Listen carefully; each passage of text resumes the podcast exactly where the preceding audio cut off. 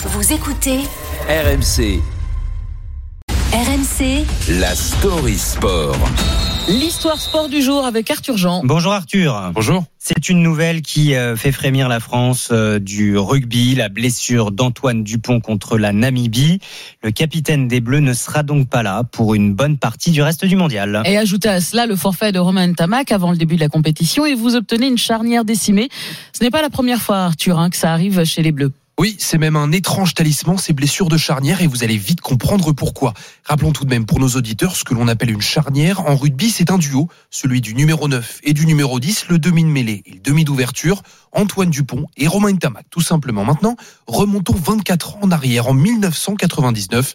Jean-Claude Scrella est sélectionneur du 15 de France lorsqu'à l'approche de la Coupe du Monde, terrible nouvelle, la blessure de son demi de mêlée titulaire Philippe Carbonneau, indiscutable chez les Bleus depuis trois ans.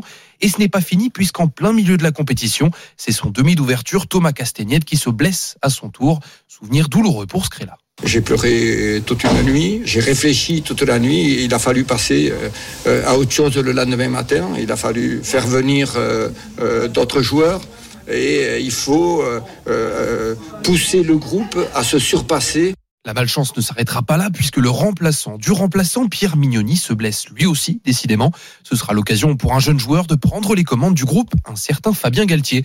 Résultat, l'équipe de France ira jusqu'en finale mais s'inclinera contre l'Australie. Bon, jusqu'en finale, c'est quand même pas mal. Même sans mal, les stars, euh, les Bleus du rugby s'en sortent. 2011, un peu la même histoire. Exactement. Rappelez-vous cette épopée en, en 2011, euh, lors de cette Coupe du Monde, celle des sales gosses d'une équipe de France en fronde contre, ce- contre son sélectionneur, pardon, Marc Lièvremont. Et je leur ai dit ce que je pensais d'eux, à savoir que c'était euh, une bande de sales gosses euh, indisciplinés, désobéissants, égoïstes parfois, toujours à se plaindre, toujours à râler, et qui me les cassaient depuis 4 ans.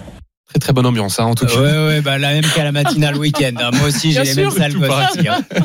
Voilà, ça c'était pour le contexte. Il avait d'ailleurs vécu la Coupe du Monde 99 euh, en tant que joueur, Marc Lièvremont. Les blessures de joueurs importants, il connaît. Et cette fois-ci, c'est David Scrella, joueur de Clermont et demi d'ouverture du 15 de France, qui se blesse pendant le premier match du mondial. Il faut tout réorganiser. Surprise pour le remplacer. Un joueur dont ce n'est pas le poste, Morgan Parra. Il disputera d'ailleurs toutes les rencontres jusqu'en finale. Encore une fois, finale où il héritera d'un traitement de faveur de la part des All Blacks. Coup de poing plus coup de genou en plein dans la pommette et une sortie sur blessure. Cela vous rappelle peut-être quelque chose. Un certain Antoine Dupont Eh contre oui. la Namibie, évidemment. En tout cas, ce que l'on retiendra, c'est qu'à chaque fois que les charnières des Bleus ont été décimées, c'est final. Paradoxal, mais plutôt bon signe, finalement. On comptera donc sur celle de Bordeaux-Bègle, Maxime Lucu et Mathieu Jalibert pour remplacer au pied levé la doublette Dupont et Tamac.